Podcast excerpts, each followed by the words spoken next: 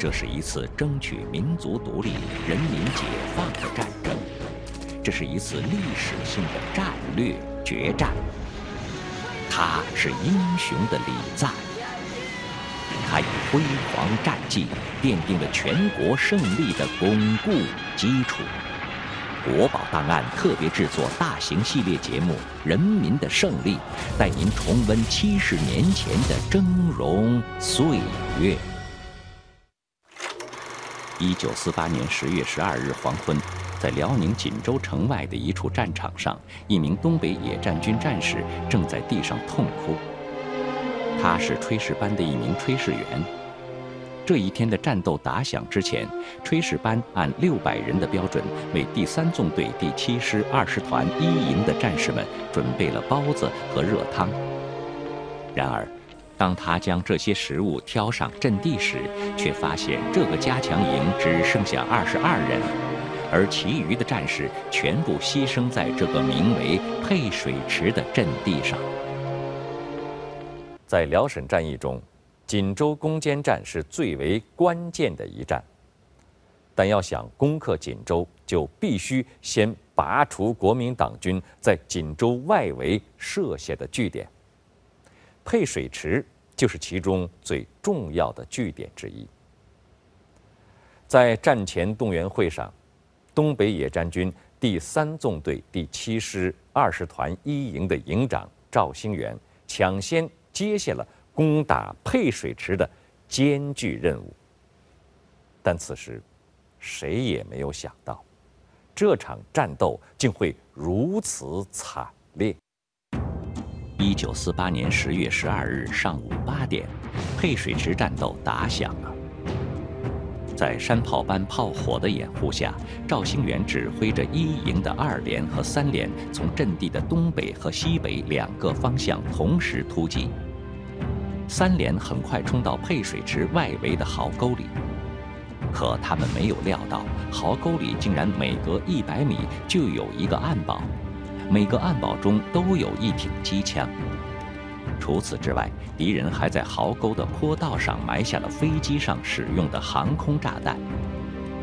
就这样，在敌人机枪的疯狂扫射和航空炸弹的爆炸中，三连几乎全军覆没，只有一个指导员活着回来了。赵兴元虽然因三连战士的牺牲而痛心。但战场上的局势瞬息万变，他必须全神贯注地思考接下来的仗该怎么打。很快，二连冲过壕沟，占领了阵地上的几间红房子。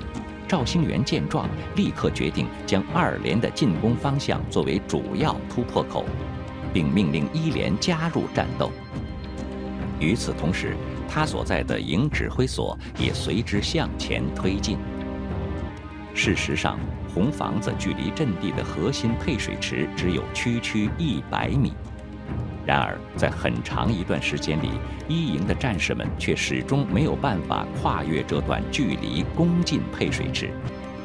就这样，针对那短短一百米的距离，一营的战士们和敌人进行了反复争夺。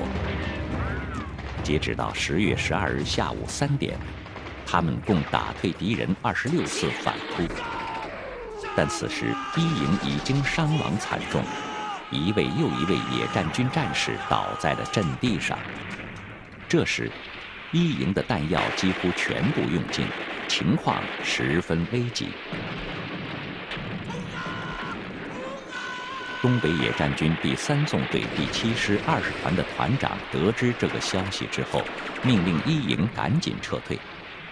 但赵兴元却拒绝了，因为在配水池外的壕沟里还躺着几十名野战军战士，他们有的身负重伤，有的已经牺牲。赵兴元没有办法将这些战友舍弃在敌人的阵地上，于是他对团长说：“你支援我一些手榴弹吧，我一定能打下来。”眼看赵兴元如此坚决，团长只好同意了这个请求。他派出一个连队，专门给赵兴元运送手榴弹。与此同时，赵兴元组织部分战士收集敌人散落在地上的弹药。弹药不足的问题这才得以解决。下午五点三十分，二十团三营也加入了战斗。在他们的配合下，赵兴元带着一营最后的五名战士，终于冲进了配水池，将剩余的一百五十多名国民党军士兵全部俘虏。自此，配水池战斗终于取得了胜利。